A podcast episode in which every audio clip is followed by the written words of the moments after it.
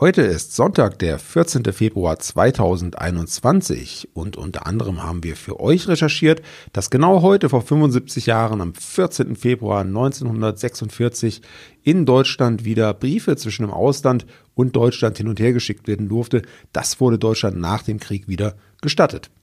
Das und vieles mehr in dieser Folge. Bleibt dran. Was geschah heute, vor einem Jahr, vor 10, 50 oder 100 Jahren? Was geschah vor Jahr und Tag?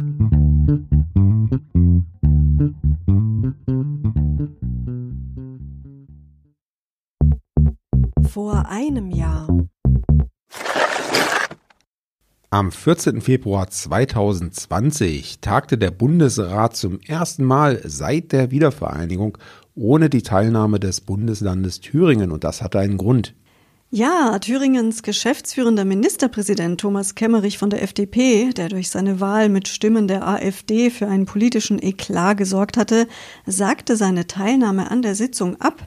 Kemmerich wolle nicht mit seiner Anwesenheit provozieren, sagte ein Parteisprecher. Und eben diese Affäre brachte noch einige weitere Verheerungen mit sich als Konsequenz aus der Krise bei der Regierungsbildung in Thüringen kündigte der CDU-Vorsitzende Mike Moring seinen Rückzug an. Außerdem begann an diesem Tag in München die 56. Münchner Sicherheitskonferenz, die bis zum 16. Februar andauerte. Diese internationale Tagung findet seit 1963 jährlich im Februar in München statt. Ja, und eben dort treffen sich dann Politiker, Militär- und Wirtschaftsvertreter genauso wie Experten, um Gespräche zu sicherheitsrelevanten Themen außerhalb diplomatischer und protokollarischer Vorgaben zu führen.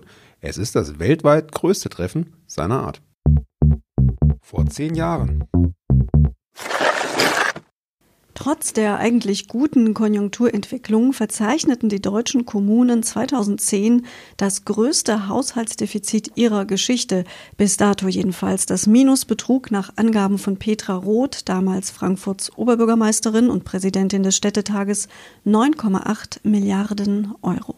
Übrigens lag das Defizit der Gemeinden und Gemeindeverbände im ersten Halbjahr 2020 mit 9,7 Milliarden Euro ähnlich hoch wie 2011 im gesamten Jahr.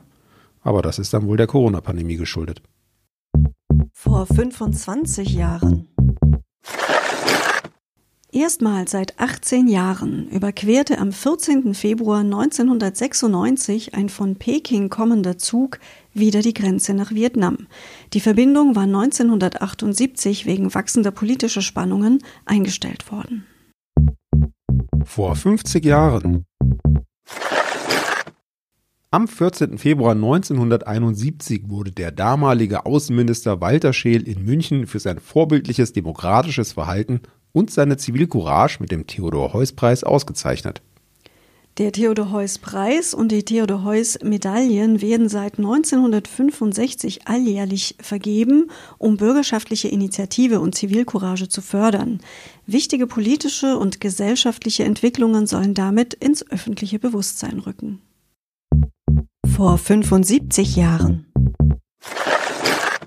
Wir hatten es schon angeteasert zu Beginn unserer neuen Sendung. Vor 75 Jahren, am 14. Februar 1946, genehmigte der sogenannte Alliierte Kontrollrat Deutschland die Wiederaufnahme des Postverkehrs zwischen Deutschland und dem Ausland. Es konnten also wieder kräftig Briefe geschrieben und empfangen werden und die Normalität sollte so langsam wieder ihren Lauf nehmen können.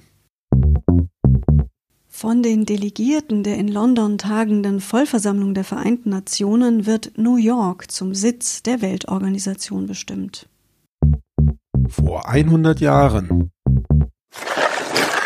In dieser Rubrik haben wir einen Geburtstag für euch. Am 14. Februar 1921 wurde Hanni Meyer geboren.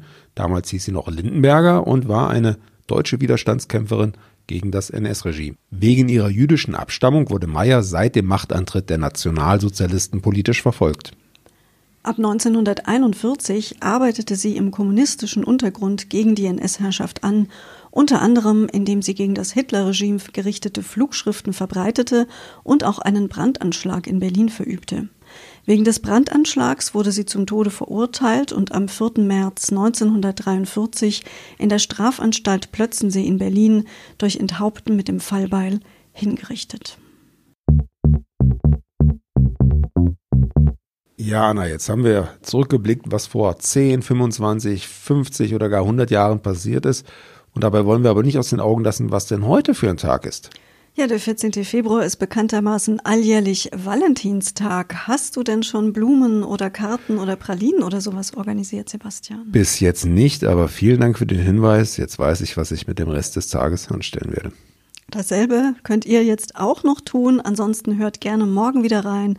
Lasst es euch gut gehen, sagen Sebastian und Anna. Der Podcast vor Jahr und Tag erscheint täglich neu. Produktion tonbildschau.de Dr. Anna Kugli und Sebastian Seibel GBR. Mit uns können Sie sich hören und sehen lassen.